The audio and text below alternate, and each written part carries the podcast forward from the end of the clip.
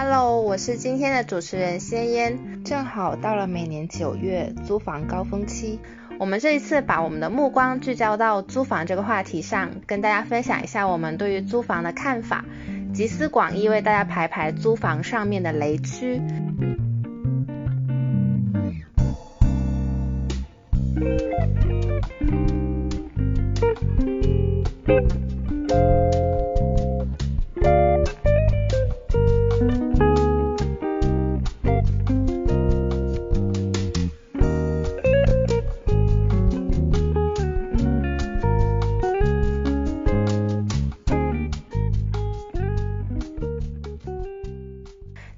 们请到了两位嘉宾，西鱼和雅薇。先请两位嘉宾介绍一下自己吧，欢迎。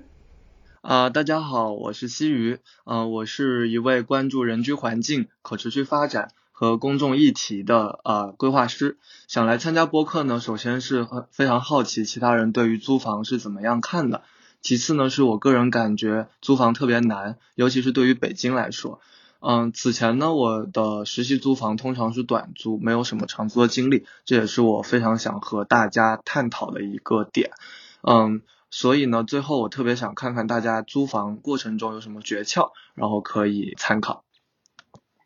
嗯，大家好，我是雅薇，我是一位从事城市规划和设计的呃人员，目前在北京。嗯，首先来参加这次播客的原因就是。从我自身的经历出发呢，我自己有比较长期的租房的经历，嗯，我非常想跟大家来分享我自己的经历，同时也想听听啊朋友们的租房经历到底是怎么样的。其次呢，就是在我长时间的租房的经历以及看到了很多租房中发生的现象里边呢，我自己也想通过跟大家这样聊天，嗯，一起来提炼出来一些。这些现象背后的一些成因，呃，并且这些成因还有原因能够找到之后，能够帮助我们以后找房子的过程中，看怎么样更方便找到我们称称心如意的房子。如果有一些问题，我们也来探讨它，嗯，阻碍我们找到更好的房子的原因是什么？我们怎么来杜绝这些？好的，谢谢。嗯，我目前呢是一个呃正在往交通规划方向发展的一个城市规划师，同时我也是一个 City Walk 爱好者。之所以会参加这一期播客，很大的原因也是因为其实我是刚刚搬到了新租的房子，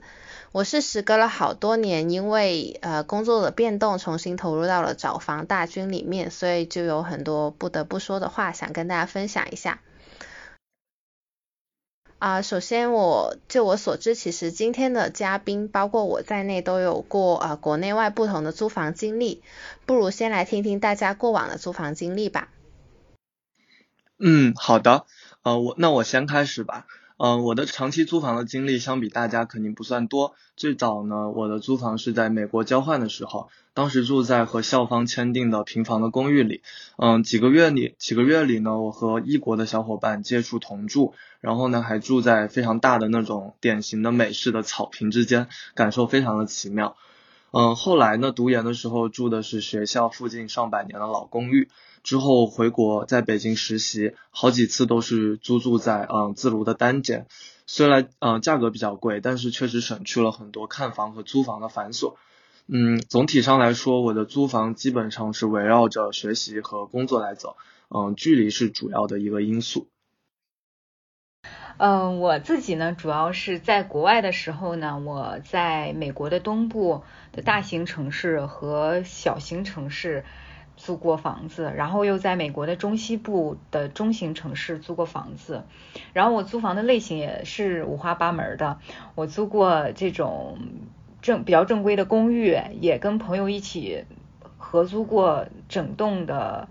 独栋的 house。然后我去签合同的人也有说我是从非常私人的房东手上直接签的，也也有跟这种非常正规的这种出租地产公司他们手上直接出租的。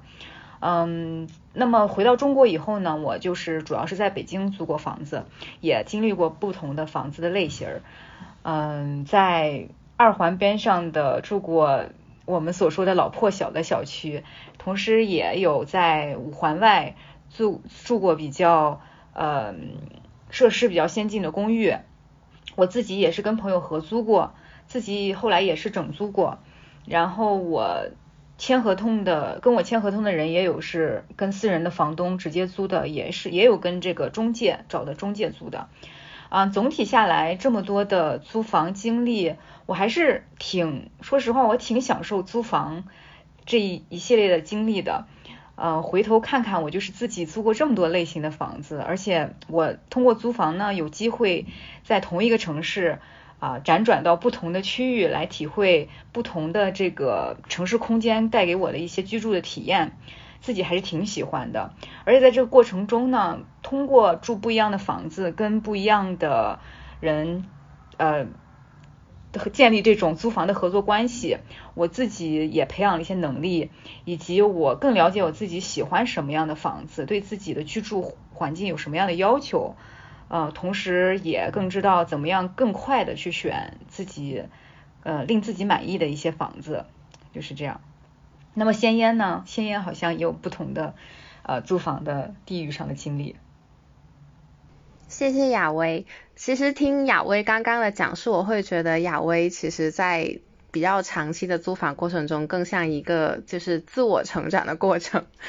嗯，我这边的话呢，呃，因为我是呃一个土生土长的广东人嘛，所以其实学习工作我基本上都是呃窝在大湾区。之前有两年的时间在外求学，所以在加拿大西海岸那边也有一些租房的经历。我其实从初中开始就断断续续有一些租房的经历，因为呃租房的那个。比较早就开始租房，所以其实我住过也挺多类型的，像是城中村啊、园区型的住宅。在国外的时候，我一开始是住在那种规矩特别多的那种独栋 open house，后来因为搬到学校就住那种小型的长租公寓。其实相对于跟个人房东交涉的话，我会更倾向于住在啊长租公寓，因为我觉得长租公寓在一个日常维护方面是有比较好的优势，它会更加的完备，同时也能就是降低遇到那个奇葩房东的风险。我们刚刚说完在呃不同城市不同阶段的租房经历，可能大家会因为城市的不同或者是人生阶段的不同而对房子有不同的需求。但我觉得可能不管是什么阶段什么样的环境，大家在租房这个事情上还是会有一些不会轻易妥协的标准。所以就想来和大家聊一聊，在租房的过程中，大家都是怎么去选择房子的呢？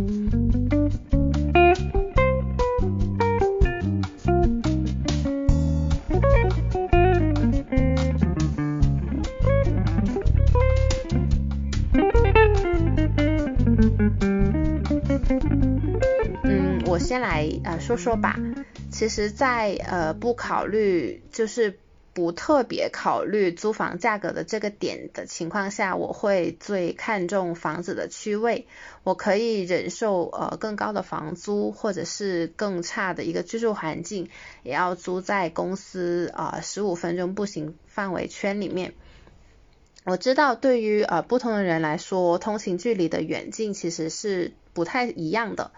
但是其实对我来说，啊，步行十五分钟是很理想的一个通勤距离。这样的距离，不管是步行还是骑车上班，都是非常舒适的。因为在广东这边，其实是会经常下雨，这样的通勤距离不会让我担心在非常极端的暴雨天气会变得非常的慌乱。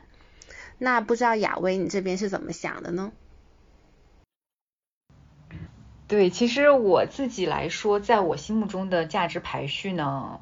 我自己来说是居住环境是最重要的，也就是说是，首先是我对小区的环境是有要求的，呃，就是它是否是干净整洁的，然后还有就是我自己住的本身的这个房子，它自身的这个，比如说楼龄啊，它自己的设施啊是否完备，嗯，其实也包括这个小区。给我提供的物业的一些服务，嗯，例如说，我甚至会因为啊倒垃圾的距离太远了，我就 比较不喜欢这个小区。如果说嗯，这些的服务都非常的便利的话，我就会在我心中，我的居住环境会大大的加分。如果说小区的环境比较宜人，我更愿意在小区散个步什么的。所以对我来说，居住环境是最重要的。嗯那么我是考虑预算的，嗯，所以这个通勤距离就被我可以稍微妥协一下。嗯，我觉得我自己来说，一个小时之内的通行时间，我都是可以接受的。只要，只要我的通勤方式不是过于复杂的，比如说换成地铁四五种，然后再换一个公交，这样我觉得都可以。而且我比较喜欢我自己工作跟生活的地方是分开的，这样子我有一种，呃，生活工作相平可以互相平衡的感觉。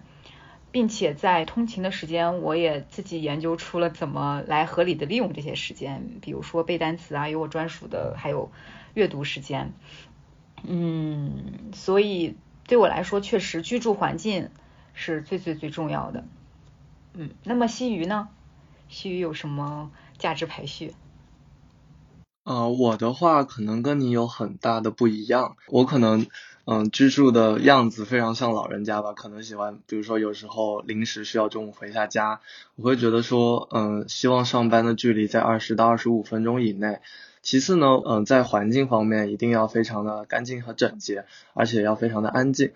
我知道呢，如果考虑我这两个点，其实我的选择就非常的有限了，所以预算对我来说只是一个限制性的因素。嗯，我一般的话会满足前面两个条件，然后再去考虑预算的事情。呃，听完大家在租房上面的价值排序哦，虽然听上去我们其实每个人对租房的标准不太一样，但其实都是为了住在更好的环境，让自己更好去工作、去生活。前面在介绍租房经历的部分，都听到两位嘉宾其实都租过呃不同类型的房子，不知道你们在租房过程中有没有遇到过什么困难呢？嗯，我的话其实印象最深的困难是关于房屋质量的。我上次租房呢是在北京二环的一个老旧小区，嗯，住的是一个老板楼的顶层，是在六楼。前年冬天那个房子其实供暖特别的差，呃，我那排住户呢是有人开空调，每次空调一开，空调外机的震动就会在我的天花板上发出特别特别大和低沉的噪音，啊，不断的持续停不下来那种。听上去呢可能没什么，但是如果你一旦进入那个声音的环境，就会非常难以入眠。这个噪音其实呃折磨了我整整一个月，因为我真的没有办法确定是哪户的空调外机在那响。以前呢我也没有遇到过这种情况，所以这个房屋质量的问题对我来说当时非常难解决。嗯。我当时呢，其实是去找了社区，社区一开始的态度其实还行，他们会说啊，我帮你问问哪家住户开了空调。但是其实后来我才知道，他们对这个问题是爱莫能助的，就是他们可能问也不会去问，呃，因为我我自己是租户嘛，所以和其他的住户也没有任何的微信群的联系。最后我其实是。大晚上一个人穿着一个棉袄去看外面哪户人家的空调外机对应的那个窗户是亮的，然后来猜是哪一家嗯开了空调，然后再一户户的询问，问能不能说呃配合关一下空调，然后检验一下是不是那个空调的原因。然后我运气其实还挺好的，终于找到了一户人家去配合我去关了一下试一下，结果刚好就是他们的空调问题，然后这个问题最后才解决了。嗯，其实经历了一整趟折磨下来，我觉得如果社区能够一开始充当我和其他住户之间的桥梁，就还是声明一下，因为我是作为租户，我是没有微信群的，就天然区隔在整个小区住户的社交范围之外了。但是如果社区能够嗯充当我和其他住户的一个沟通的渠道，其实这个问题很好解决，直接在微信群里问一下，嗯，可能就很容易就能解决了。但是他们没有这样去做。嗯，所以不知道你们有没有其他的一些嗯观点呢？嗯，我觉得我听完西鱼这样说的，确实这一系列的过程，我真是有点感同身受。因为，但是我是从另外一个角度的感同身受，因为我自己是作为租房租房者，同时我也是作为房东给别人租房子。我刚才听西鱼的这一个讲述呢，其实让我联想到。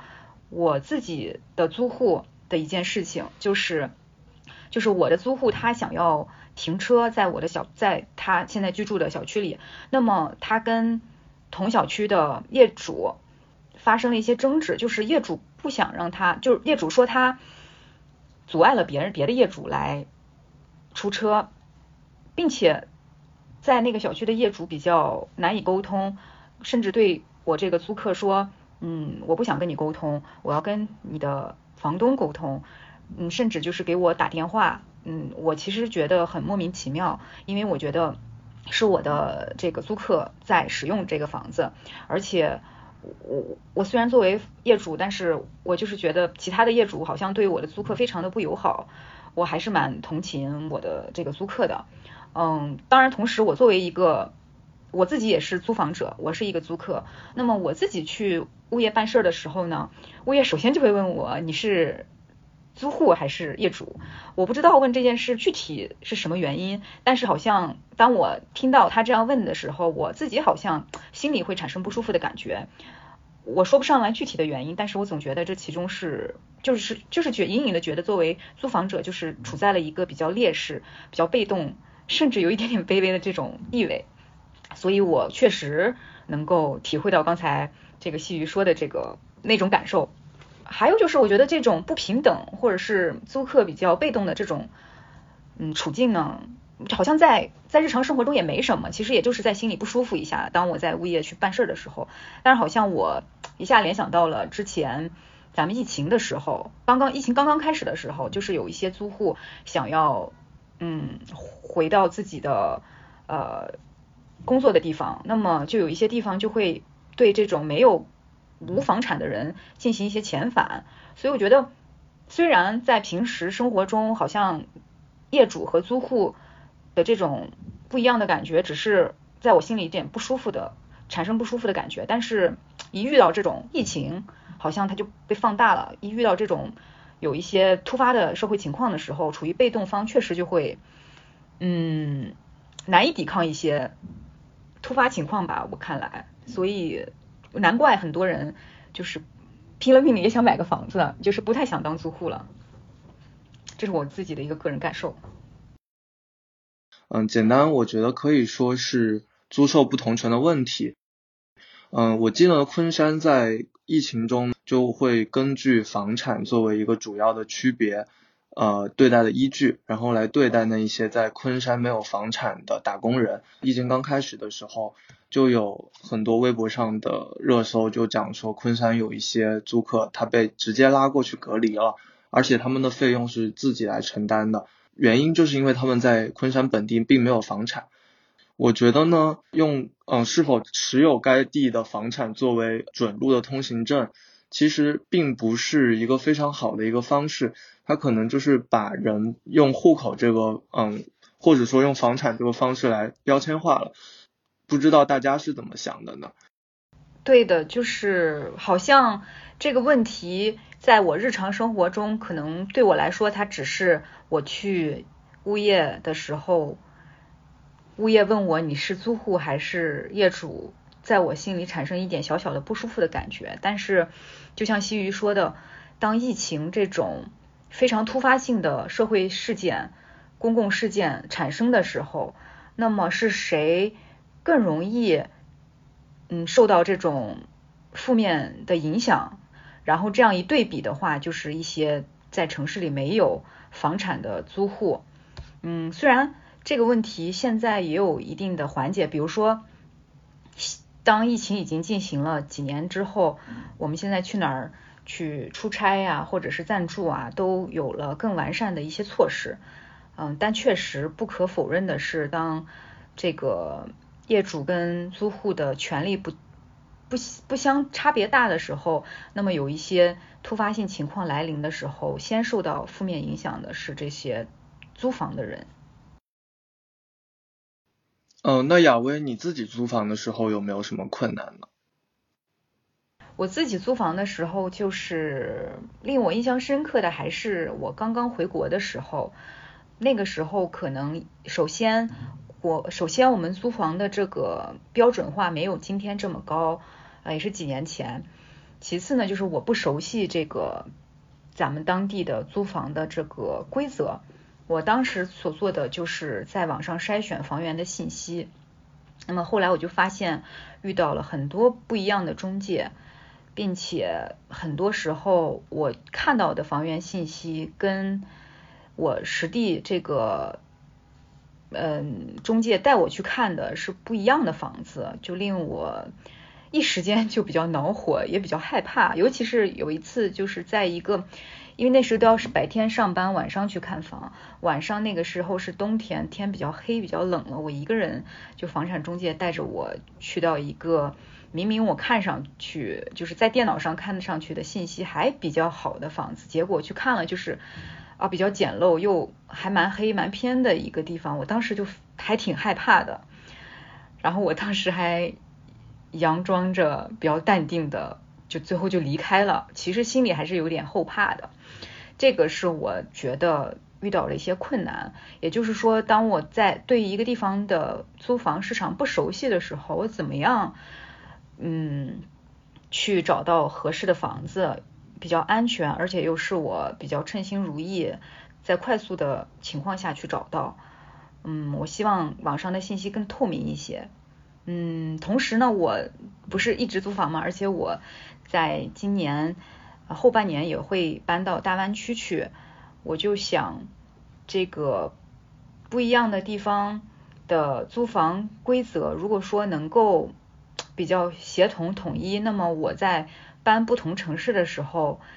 也能够快速找到我的房子。那香烟呢？你有什么困难呀？啊，其实我跟呃西云你一样，都是对噪音很敏感的租户，所以这就导致了我一开始其实我还是会尝试去跟同事啊或者朋友合租，到后面我就会选择我宁可去承担更高的一个租赁成本，也要选择去租单间，因为呃最近我又搬到呃别的城市去生活工作嘛，所以就相当于又重新温习了一遍怎么去租房。现在回想起自己过往的租房经历。觉得自己还是啊非常的幸运的，因为大部分的我的房源呢都是熟人介绍啊，或者是同学啊同事招租，所以其实呃我这一次租房是我第一次需要我自己去甄别房东的个人信息，呃像是房子的情况怎么样呢？其实大部分都能通过实地看房去鉴别，但你怎么去鉴别这个房源的真假，或者是长租？公寓的出租方是否是否有呃正当的租赁资格，还是需要你厚着脸皮去跟对接的人确认。所以在这次的呃租房过程中呢，我有呃事先在网上收集一些呃教你怎么去鉴别房东跟中介身份的攻略。但其实，在第一次呃实地看房的时候，呃一方面是因为还会考虑到还不确定要不要租下来。另一方面又会觉得，如果要对方出示各种证明，就这种要求还是会让人觉得有一些尴尬。所以当时第一次看房的时候，并没有要求对方提供啊相应的证明，一直一直拖到要签订合同之前，我又铺垫了很长一段，然后才呃终于鼓起勇气，希望呃对方能出示一下房产证或者是出租公司的一个信息等证明。现在再想起来，还是会觉得，其实一开始的纠结是没有必要的。出租方他是有义务来做这些事情，来向租客去提供这些信息，来保障我们双方的一个权益。听完这一圈，感觉租房市场的问题是多层面、多维度的。嗯，从先言和亚薇说的租房市场的房源的质量呀，到呃，房租的水平，还有房源的真假、服务质量，还有租房信息的不对称、法律法规、租房过程中的安全性等等，整个问题是非常的综合和多元。说到这里，我就想到去年，哦，好像是前年蛋壳公寓爆雷的事情，不知道大家有没有印象呢？呃，有的，呃，但是具体呃是为什么爆雷，西域这边可以简单的说说吗？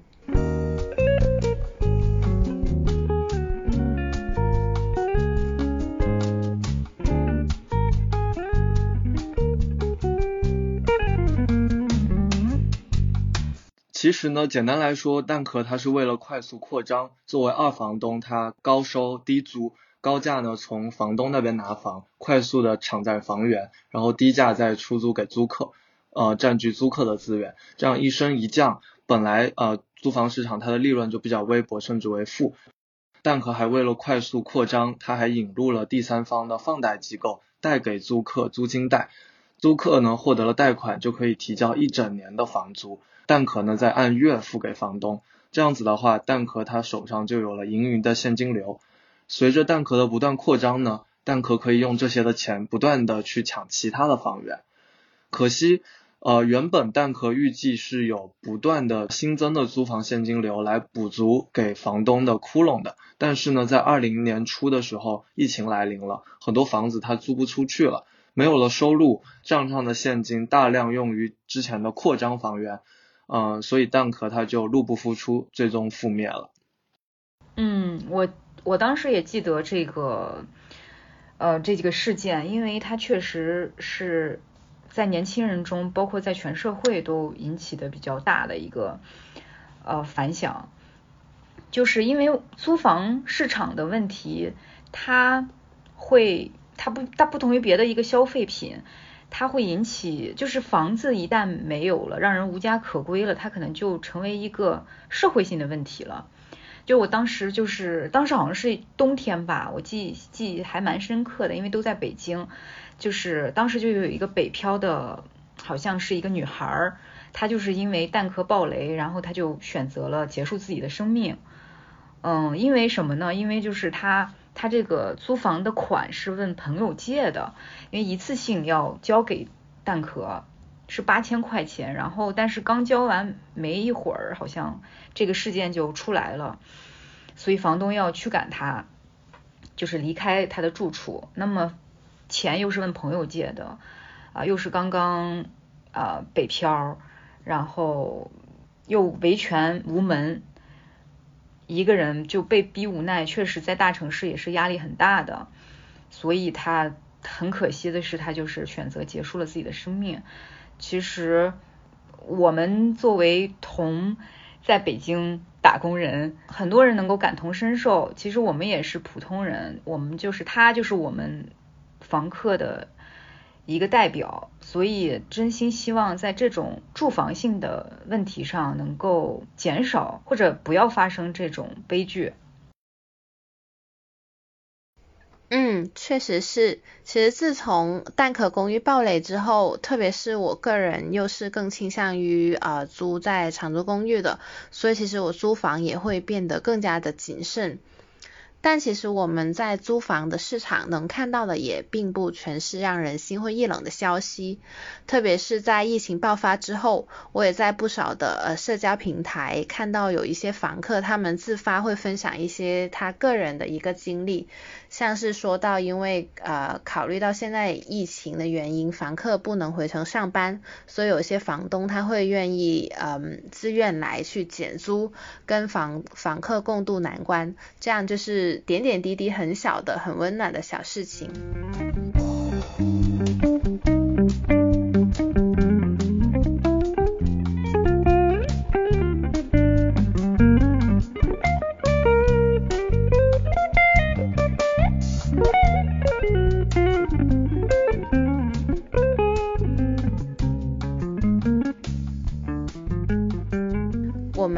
面从个人的经历出发，说到了我们遇到的困难，在目前的租房市场上的一些社会乱象。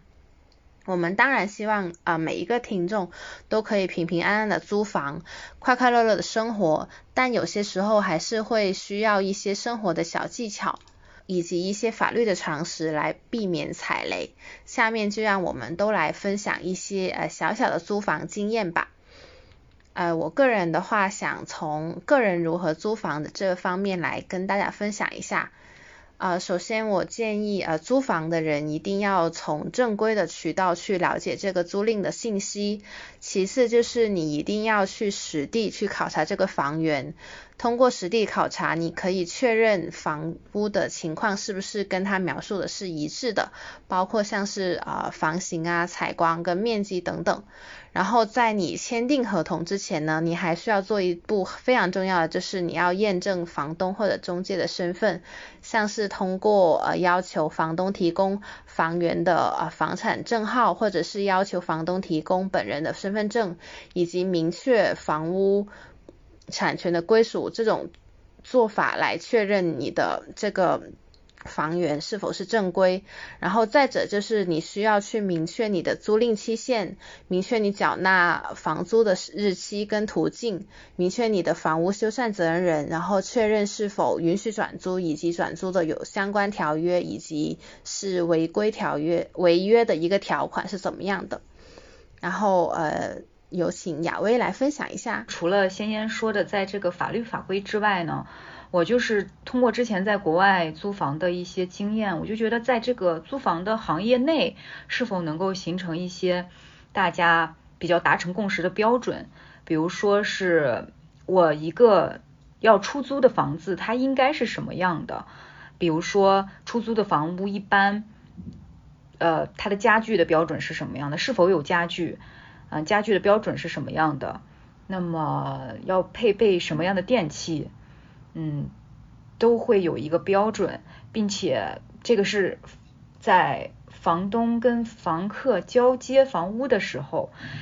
在交接的过程中，不管是房东给房客交的时候，还是房客在住完之后完成合约之后归还这个房子的时候，都会有一些对于房屋呃维持保养的一些要求。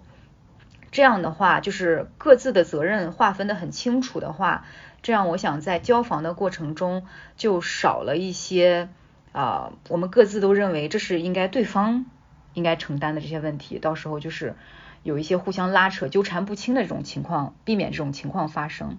还有就是在于全国范围内呢，就是这种标准是否能够实现在全国范围内？比如说，在据我了解，在北京租房，我们都是物业费是默认。房东来承担的。那么我了解到，在深圳租房呢，好像物业费都是房客来承担的。那么这个是也是我最近发现的，让我很惊讶的地方，就是这个标准是不统一的。那么像如果我下一步要换一个城市，那么我也许就会默认这个不应该我来承担。嗯，所以在这方面，是否在租房行业中形成这么一个标准，让我在租房的时候跟房东。之间少一些啊纠结，然后在这个行业中形成标准，大家租房之后都会按照各自的责任去行事。我是能够希望有一个这样的事情发生。那么西鱼是否有有一些不同的建议和经验？其实我最近呢挺关注我们北京新租房的政策的。不知道闲人有没有了解关于这个租房市场的问题？我查了一些相关的条例。一八年的时候，住建部出台过住房租赁征求意见稿，然后北京的话，在去年的八月出台了市级层面的细则。那我找了两条和我们讨论非常相关的来介绍一下吧。比如说，针对近年来长租公寓暴雷的问题，条例就说。住房租赁企业可以向承租人单次收取租金的数额，一般不能超过三个月租金的总和，超过的呢，收取的租金应当纳入监管。所以，如果听我们播客的朋友他有被要求一次性交三个月以上的房租，那我觉得可以去核对一下是否符合条例的标准。此外呢，我觉得和我们今天讨论的住房安全隐患呀，还有住房质量的问题，条例它也有涉及到。条例就写到说，呃，租赁住房以及其附属设施危及承租人安全或者健康的，即使承租人在订立合同的时候明知该住房或其附属设施质量不合格，承租人他也可以随时去解除租赁合同。其次呢，就如果在这个合同期限内，出租人他没有履行维修义务的，承租人他也可以自行维修，这个维修费用是由出租人来承担的。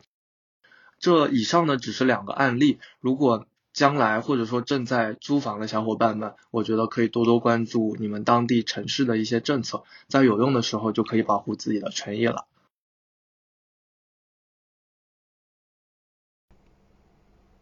谢谢西雨，谢谢雅薇。我们常常会听到一句话：房子是租来的，但生活不是。其实我们可以透过这句话读到的是，人们下意识的还是会认为，只有住在买来的房子，才能理所应当的享受到有品质的生活。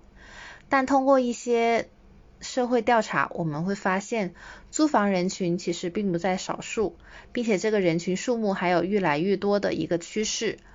有社会调查分析，未来二零三零年，中国租房人数将达到二点六亿。随着租房人数的逐渐增多，如何让租房者享受到平等的权益，将是未来社会关注的其中一个非常重要的议题。在租房这件事情上，不仅仅是个人作为租客或是房东付出精力去维护个人的权益，在此我们也呼吁整个社会，尤其是相关的部门，去创建更规范与友好的租房市场，让房子哪怕是租来的，也能过上美好的生活。我们这期的节目就到这啦，感谢你的收听，我们下期再见。